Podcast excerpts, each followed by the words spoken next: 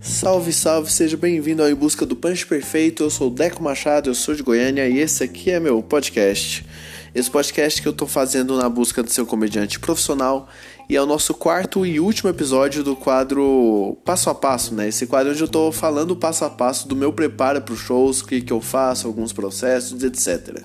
É, tentando é, compartilhar um pouco da minha experiência com vocês. Não significa que eu tô certo, mas é o jeito que eu faço. Então, se você tiver alguma ideia de que eu possa melhorar, fazer melhor, ou o jeito que você faz, etc., manda pra mim lá no arroba Deco Machado no Instagram. Também feedback positivo e negativo, manda lá também, beleza? É, tamo junto, vamos lá para esse episódio, para essa reflexão do pós-show, né? Eu acho que antes de começar eu preciso explicar. Eu não vou fazer o passo a passo do show, porque, cara, o show é o show, cada um tem o seu. Mas alguns pontos importantes que eu faço no show, né? Que nem eu falei no episódio passado, eu sempre escrevo o set durante. que eu vou fazendo o show. É, das piadas e tal, antes do show, para eu já memorizar, ver o que, que eu posso fazer, alterar e tal, etc. É, não necessariamente eu fico olhando isso durante o show, eu não gosto de olhar, porque eu usava isso como muleta e me atrapalhava. É, de vez em quando eu, eu dou uma espiadinha lá, dependendo, tipo, do, do nível do show. Mas outra coisa que é muito importante, cara, e eu, obviamente, obviamente não, mas, cara, muitos de vocês já devem fazer isso, mas realmente é muito importante. Grava o áudio do seu show. Sempre, sempre. Qualquer show, qualquer show, grave o áudio. Se não consegue gravar o vídeo, cara, grave o áudio no celular. Ah, mas meu, meu microfone celular é ruim. Cara, foda-se. Seu microfone é, é bom você entender um pouco? É, então já vai te ajudar. Por quê? Eu vou explicar um pouco mais pra frente, mas grave o áudio. Agora, beleza, o pós-show, né? Primeiro de tudo, toda vez que eu saio do palco, é, eu pego aquele papelzinho que eu fiz o show, que eu fiz o set, e eu anoto, tipo, faço as anotações nele, tipo, ah, essa piada aqui foi boa, essa daqui não foi, essa aqui eu errei o time, essa daqui eu falei a palavra errada. É, eu vou fazendo mini anotações naquele set de coisas que eu melhorei ou que eu piorei na, nesse, nesse show e tal. Ou faço algumas observações do tipo, ó, oh, é, fiz uma tag aqui e mandei bem, improvisei aqui ah, sei lá, a interação com o público foi boa. É, eu faço algumas observações nesse desse nível.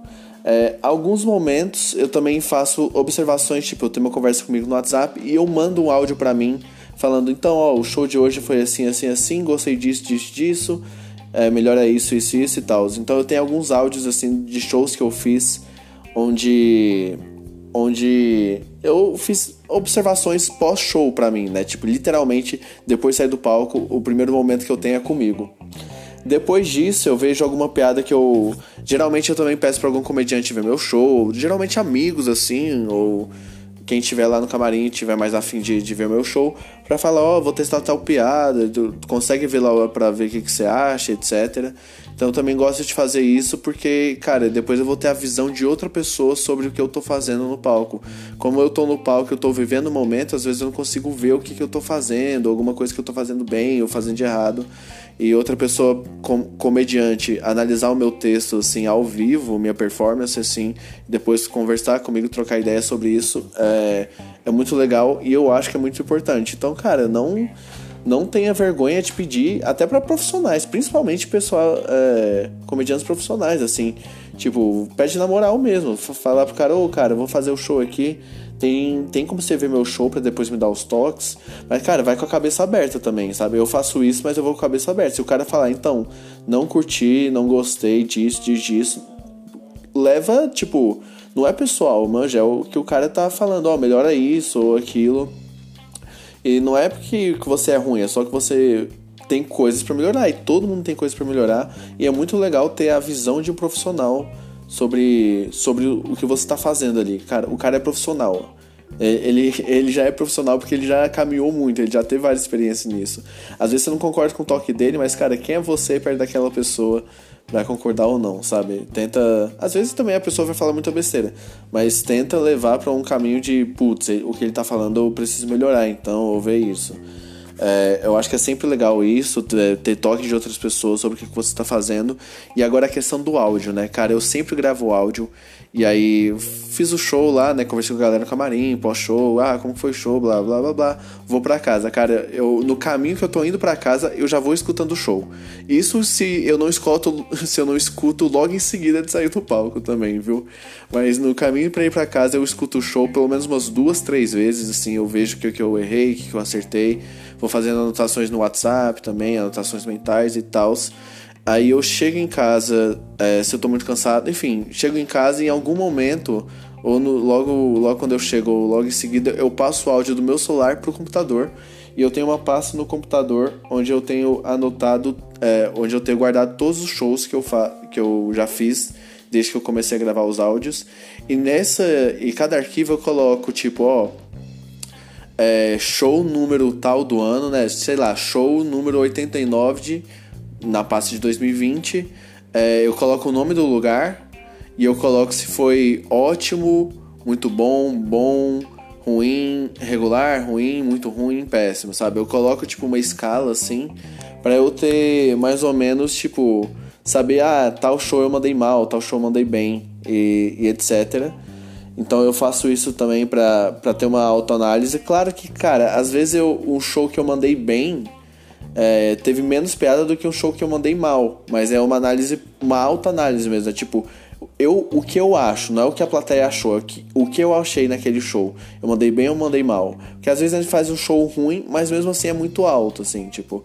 A, a partir do momento que a gente vai fazendo mais show, vai ganhando mais experiência, você vai ver, tipo, depois de muito tempo de experiência, alguns meses e tal, que aquele show bom que você fez, sei lá, 4, 6, um ano atrás, aquele show bom que você fez um ano atrás, é um show ruim atual seu, porque tu evoluiu muito, manja.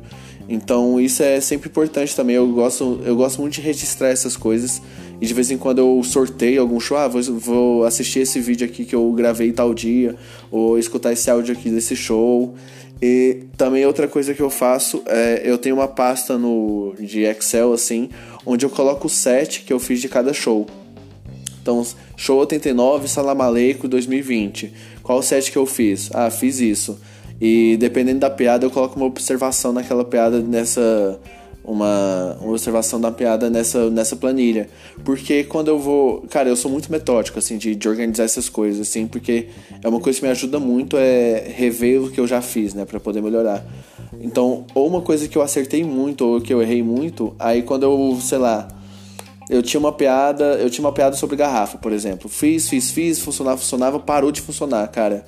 Eu vou nessa pasta, eu vejo quais são os vídeos, quais são os atos que eu fiz essa piada, qual foi o, o vídeo, o áudio que mandei bem nessa piada. Ah, foi esse daqui.